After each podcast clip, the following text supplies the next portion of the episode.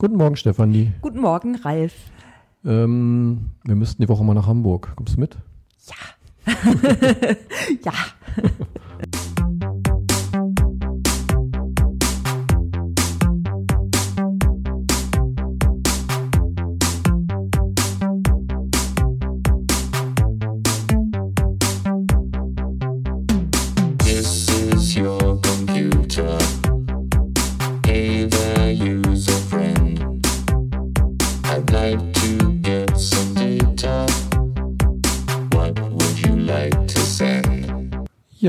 heute haben wir wieder ein wirklich das Highlight im Interview.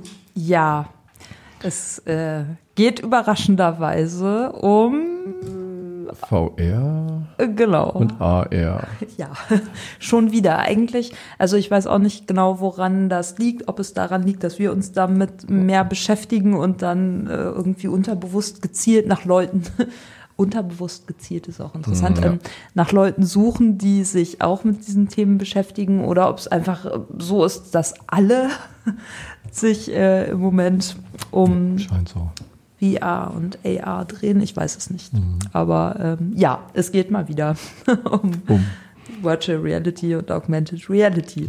Der Sebastian Budde war nämlich heute im Interview. Der hat vor zweieinhalb Jahren sein Bachelorstudium hier abgeschlossen Ja. und ist dann auch auf der Schiene geblieben. Er hat nämlich über Augmented Reality äh, geforscht quasi und entwickelt. Und äh, hat jetzt seit dem 1.1. ein Startup in dem Bereich. Ja, total spannend. Und ich würde sagen, was äh, Sebastian oder Herr Budde, je nachdem, Ja. zu erzählen hat, das hören wir uns doch jetzt mal. So machen wir das. Ja, herzlich willkommen. Äh, bis vor kurzem noch Herr Budde, jetzt Sebastian. Andere kennen ihn auch unter Sebastian Budde. Hallo, moin. Ja, hallo. Hallo. Ähm, genau, wir haben heute wieder hier ein äh, interessantes Interview vor uns. Ja, Und zwar, der Sebastian hat ähm, in Hildesheim IEM studiert, vor, haben wir gerade festgestellt, vor so zweieinhalb Jahren Mhm. abgeschlossen, Ja, mit einer Arbeit im Bereich Augmented Reality. das stimmt. Kannst du das nochmal kurz äh, schildern, was das für eine Arbeit war? Wie es dazu kam vielleicht? Ja, die Arbeit war Augmented Reality für das Hochschulmarketing. Und da hatte ich so getestet, wie weit kann man die Technologie schon nutzen, um Poster zum Leben zu erwecken. Also ich habe da Videos hinter Poster verlinkt und habe so ein IEM-Werbeposter erstellt. Sehr rudimentär erstellt mit meinen Designkünsten. und ähm, habe das in den Bushaltestellen und ähm, Bahnhöfen in Hildesheim ausgehängt und dann mal getestet, können Leute damit umgehen, wie kommt das an und wie funktioniert das eigentlich so. Mhm. War auch Das ganz gut die. Arbeit. Ne? ja. Und äh, ging es da eigentlich auch um Technologieakzeptanz oder Ja, auch. Genau. auch? Mhm. Das wurde dabei auch getestet. Ja. Also einen kompletten Rundumschlag, wie kann man, wie kann man die Technologie einsetzen und kann man sie überhaupt einsetzen? Also wird es auch akzeptiert. Mhm. Interessant. Äh, Und ähm, wie muss man sich das so vorstellen? Also dann sind, äh, also du hast diese Poster komplett entworfen und was kann man, konnte man dann damit machen? Weil ich ähm, habe ehrlich gesagt keine Ahnung, wie das aussah und wie äh, ihr das damals gemacht habt. Ja, das war so ein ganz schlichtes Poster, wo ein Strichmännchen drauf war. Und wenn man das Poster mit seinem Handy dann oder mit seinem Smartphone gescannt hat, fing das Männchen an, sich zu bewegen und hat so ein bisschen über den IEM-Studiengang erzählt. Ähm, es gab ja mal vor, boah, das ist ja noch länger her, irgendwie vor geraumer Zeit mal so eine Art Imagefilm oder Erklärvideo über den Studiengang. Und der fing Ja. nämlich mit diesem Strichmännchen an. Und deswegen Ja. sind wir auch zurückgekommen. Und Das war ähm, ein total toller Film, auch von Studierenden damals erstellt, nicht wahr? ja, super.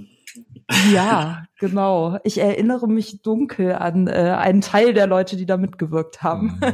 Du sitzt nämlich hier Ja. neben mir. ja, das Ach ist so. ja. Äh, ja, deswegen ähm, ist es gerade eigentlich, äh, es ist dann noch interessanter quasi, wenn wenn es da dann noch so einen Stimmt. Zusammenhang gibt. Also ich wusste es tatsächlich auch nicht, äh, wie es genau äh, oder wie dieses Poster genau aussah oder aussieht. Und ähm, was, also dass das irgendeine Verbindung mit diesem diesem äh, Imagefilm hat. Ja, ja, sehr cool. Ja. jetzt wo du sagst, erinnere mich auch zurück, dass der, der Name stand da mit drin, das stimmt. Und das Poster müsste ja noch eigentlich bei Herrn Köller im Büro mit äh, hängen irgendwo. eigentlich, ja. Ja, Muss mal gucken, wo das gelandet ist. ja. Ist Ja. Wobei das Also Thema dieser Imagefilm. vor- Ja. Ja, ja, der. Imagefilm war so das zentrale, der zentrale Mittelpunkt. Darüber hinaus war noch eine Facebook-Anbindung und eine Anbindung an die Uni-Homepage. Äh, was ist IEM? Warum IEM studieren? Und was ist das Coole daran? Ich glaube, die I-Plus-Fachschaft hatte ich sogar auch noch damit irgendwie reingezogen, weil ich ja auch äh, lange Fachschaftsmitglied war. Und das konnte man alles mit dem Smartphone dann entdecken auf dem Poster. Mhm. Cool. Jetzt ist es ja so, dass das so zweieinhalb Jahre her ist. Wie würdest du das denn beurteilen? Du hast ja, bist ja quasi auf diesem, hast ja auf dieses Pferd so ein bisschen gesetzt auch, ne? Ja, das stimmt. Und ähm, damals gab es ja so, eine, so, ein, so ein Ergebnis zur Technologieakzeptanz und jetzt zweieinhalb Jahre später, wie würdest du sozusagen das, das im Nachgang beurteilen, wie sich das jetzt entwickelt hat? Ich glaube, dass sich die Akzeptanz an sich schon leicht noch verbessert hat. Also die Akzeptanz war damals ja ähm, bei Leuten bis 25, sag ich mal, schon sehr hoch an sich, das zu nutzen. Darüber hinaus wurde es immer schwieriger. Ähm, ich glaube, dass die Akzeptanz immer noch relativ hoch ist, aber die Technologie ähm, noch ein bisschen, bisschen braucht, bis es wirklich dann den breiten Massenmarkt erreicht hat oder erreichen kann. Bei Augmented Reality jetzt. Virtual Reality Mhm. sieht ja noch ein bisschen anders aus, aber jetzt mit dem neuen iPhone beispielsweise und dem AR-Kit und was da nicht alles kam, ähm, diese ganzen Open Source Geschichten oder die großen Player, die auf AR setzen, das ist schon mal cool, das ist schon mal gut, aber das braucht, glaube ich, noch ein bisschen. Okay. Mhm. Und ähm, du hast dich ja dann selbstständig gemacht in dem Bereich, oder? Ja, jetzt offiziell zum 01.01.2018 habe ich ein Startup gegründet, wo es darum Herzlich geht. Dankeschön. wo es eben um diese immersiven Medien geht, also Augmented Reality, Virtual Reality, Mixed Reality vielleicht auch. Das ist ja irgendwie alles ein, ein Abwasch. Ähm, und wir haben da jetzt als erstes Referenzprojekt für den Flughafen in Hamburg so ein Teilgate virtualisiert und da kann man sich seine Reiseziele mal direkt von der Couch angucken oder kann sich mal anschauen, was ist das Coole an Hamburg. Weil wenn der Flughafen nämlich im Aviation Marketing nennt sich das, von Stadt zu Stadt fliegt, also meinetwegen nach Abu Dhabi und dann mit denen verhandelt und sagt, hey, lass doch mal eine Direktverbindung machen oder sowas, dann sagen die erstmal in Abu Dhabi so, was ist Hamburg denn? So, die wissen vielleicht, dass es irgendwo in Europa ist, aber mehr auch nicht. Und dann können sie einfach sich eine VR-Brille aufsetzen, können in diesen Raum rein immersieren und können sich direkt alles angucken. Ähm, Ach, Das was ist das? cool. Also, ne? Was ist der Elbstrand? Wie sieht's denn am Flughafen aus? Welche Airlines sind alles schon mit drin und welche Flughäfen werden schon alle angeflogen? Und das alles in 360 Grad in Virtual Reality ähm, als kleinen Prototypen. interessant. Ja, total cool. Und solche Das ist Sachen bauen wir da. Also wir bauen auch Augmented Reality Sachen. Und dann geht's so um kleine Werbesachen zum Beispiel, dass man mit seinem Smartphone wieder irgendwie zum Beispiel eine Bierflasche einscannen kann und dann kriegt man ganz viele Informationen zur Bierflasche. Wo kann ich die kaufen? Ähm, Hm. Was macht die Marke gerade an Werbung? Oder ähm, was ist das Coole an dieser, an dieser Marke selber? Mhm. Und diese Hamburg-Geschichte, ist die online? Die ist online, ja. Die ist seit ähm, knapp anderthalb Wochen ist die jetzt auch öffentlich für den B2C-Markt frei verfügbar. Die findet man auch in allen Stores, iOS oder Android.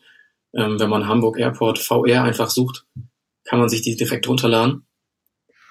Und wenn man eine VR-Brille oder ein Cardboard zu Hause hat, dann kann man sich die Anwendung auch richtig geil reinziehen.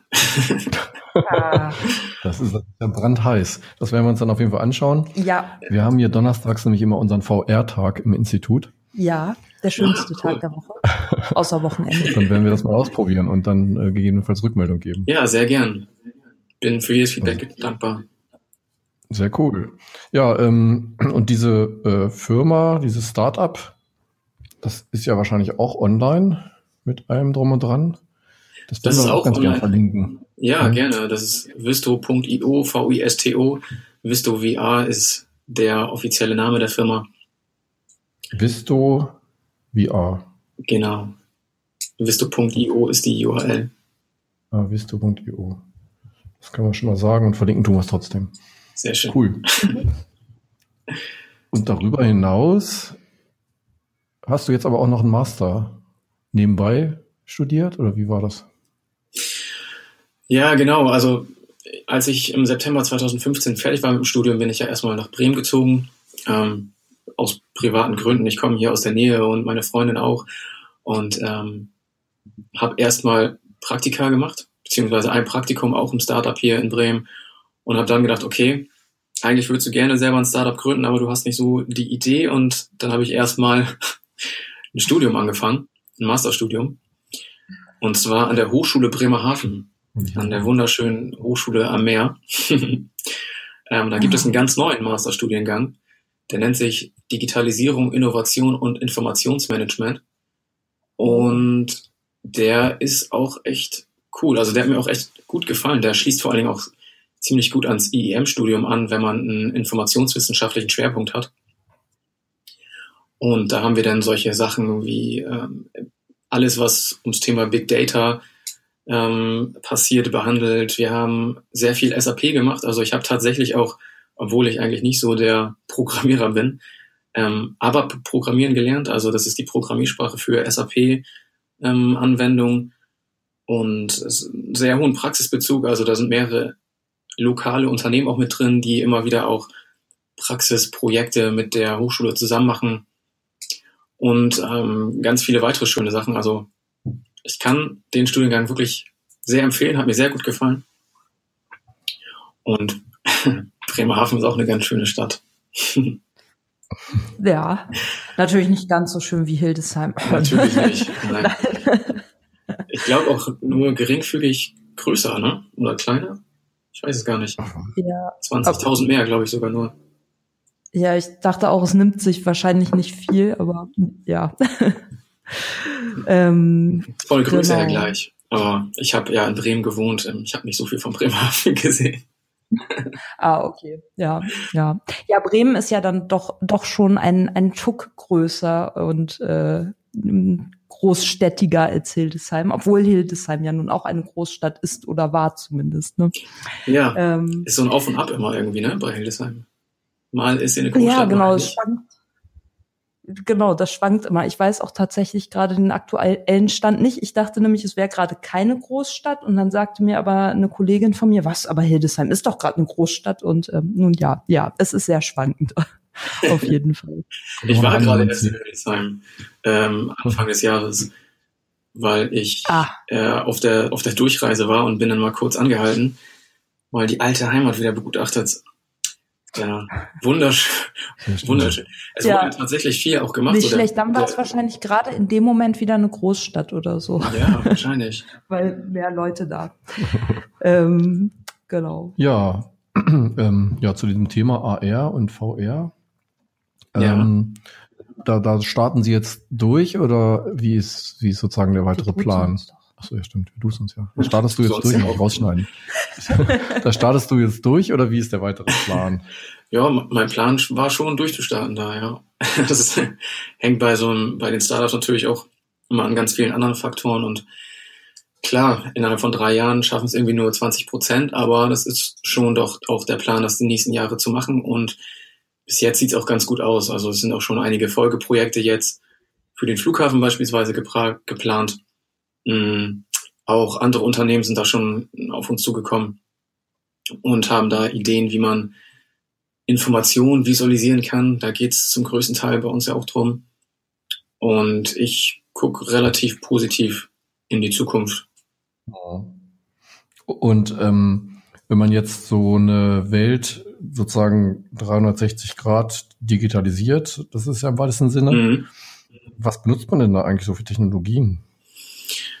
Ähm, ich oder wir arbeiten da hauptsächlich mit Unity. Unity Mhm. ist ja so eine ähm, ja, Entwicklungsplattform oder auch eine eigene Programmiersprache mittlerweile, glaube ich, kann man so sagen, ähm, die wir hauptsächlich benutzen. Und die ist, ja, kommt ja aus dem, aus dem Videospielbereich. Für Virtual Reality Sachen gibt es eigentlich nur Unity oder die Unreal Engine, die man wirklich auch Mhm. auf professionellem Niveau nutzen kann. Und das Tolle an Unity ist auch, ähm, dass es mittlerweile auch ganz viele Add-ons dafür gibt, wie Vuforia zum Beispiel, wo man dann auch richtig gute oder richtig coole Augmented Reality Anwendungen basteln kann, aber trotzdem seine gewohnte Entwicklungsoberfläche nicht verlässt. Also das gefällt, gefällt mir schon ganz gut und damit arbeiten wir hauptsächlich für alle unsere Mhm. Sachen. Klar, ich hatte Und diese fotorealistischen Dinge, die kriegt man dann da irgendwie schon rein. Also Unity hat ja irgendwie so alle möglichen Assets und so, aber das ist ja immer alles so ein bisschen ja unrealistisch. Hm. Also jeweils ein bisschen spielerisch oder so, aber so fotorealistische Sachen bekommt man da auch mit abgebildet quasi. fotorealistische Sachen bekommt man damit auch abgebildet, ja. Ähm, die Ja. Assets, die man da im Asset Store bekommt, die sind natürlich mh, teilweise sehr rudimentär, aber das gehört ja auch mit zur Virtual Reality Entwicklung so ein bisschen dazu, dass man in der 3D-Modellierung ähm, noch ein bisschen arbeitet. Also dass man sich die Assets dann meinetwegen für 5 Dollar oder was kauft oder teilweise sind die auch umsonst und dann ähm, mit einem 3D-Modellierungsprogramm die nochmal aufwertet, damit die auch realistischer aussehen und dann innerhalb von Unity platziert. Also so gehen wir meistens vor. Aber man kann natürlich auch mit 360 Grad Footage innerhalb von Unity arbeiten. Mhm. Und in der, in der Flughafen-App übrigens, wenn man sich die mal anschaut, da haben wir das beides miteinander kombiniert. Also da sind wir grundsätzlich, ähm, oder haben wir grundsätzlich mit 3D-Modellen gearbeitet, haben den kompletten Raum modelliert und man springt dann von Welt zu Welt, indem man immer wieder von dieser virtuellen Umgebung in ein 360-Grad-Video springt. Und das klingt erstmal ziemlich simpel, war allerdings in der Umsetzung tatsächlich ziemlich schwierig, da diesen Transfer hinzubekommen. Aber Mhm. so kann man es dann auch nutzen. Ist natürlich am Ende immer eine Frage, wo wird das gezeigt, ne? Also wenn ich das als, wenn ich das als iOS oder Android App habe und die App wird irgendwie 1,5 Gigabyte oder sowas, dann lädt sich das auch niemand runter oder hat keinen Mhm. Bock drauf. Deswegen muss man irgendwo immer ein bisschen Abstriche machen, ob man die Videos dann vielleicht streamt oder ob man die 3D-Modelle irgendwie ein bisschen runterskaliert oder da ein bisschen einfacher gestaltet, damit die, ähm, die schlussfertige Applikation irgendwo zwischen 300 und 500 Megabyte landet, was auch, auch relativ groß ist. Aber ich glaube, die Facebook-App ist auch in dem, in dem, in dem Rahmen. Und dann Mhm. ist es natürlich, aber dann ist man auch gewollt, sich das runterzuladen, auf jeden Fall. Ja, das war bestimmt nicht das letzte Mal, dass wir mit Sebastian gesprochen haben. Nee, das ist richtig. Äh, vermutlich sprechen wir auch nächste Woche, äh, beim nächsten Mal nochmal mit ihm sozusagen, wenn wir das Interview aufteilen, weil es doch äh, ja, Ja. etwas länger geworden ist. Aber ähm, definitiv sollten wir es nochmal wiederholen, wenn sich in dem Bereich was getan hat und vielleicht auch in dem Startup was getan hat. Und ähm, Ja.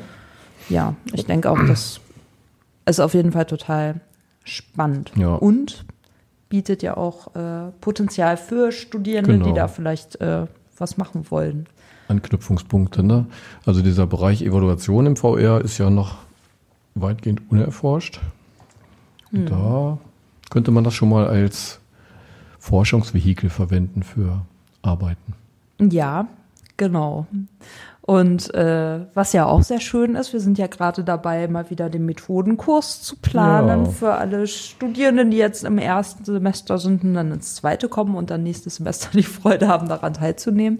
Und äh, das ist ja jetzt schon das zweite oder dritte Mal, dass erwähnt wurde, wie wertvoll A doch tatsächlich war. Und dann frage ich mich schon, ob wir das nicht vielleicht doch wieder einbauen sollten. Stellen sich darauf ein, es wird A wieder eingeführt und an alle Podcast-Hörer bedeutet das, das, was im Podcast besprochen wird, das wird dann auch später in die Lehre einfließen. Also man kann sich dann schon mal, kann sich da schon mal gut darauf vorbereiten. Wenn man den Podcast hört, dann weiß man, was auf einen zukommt.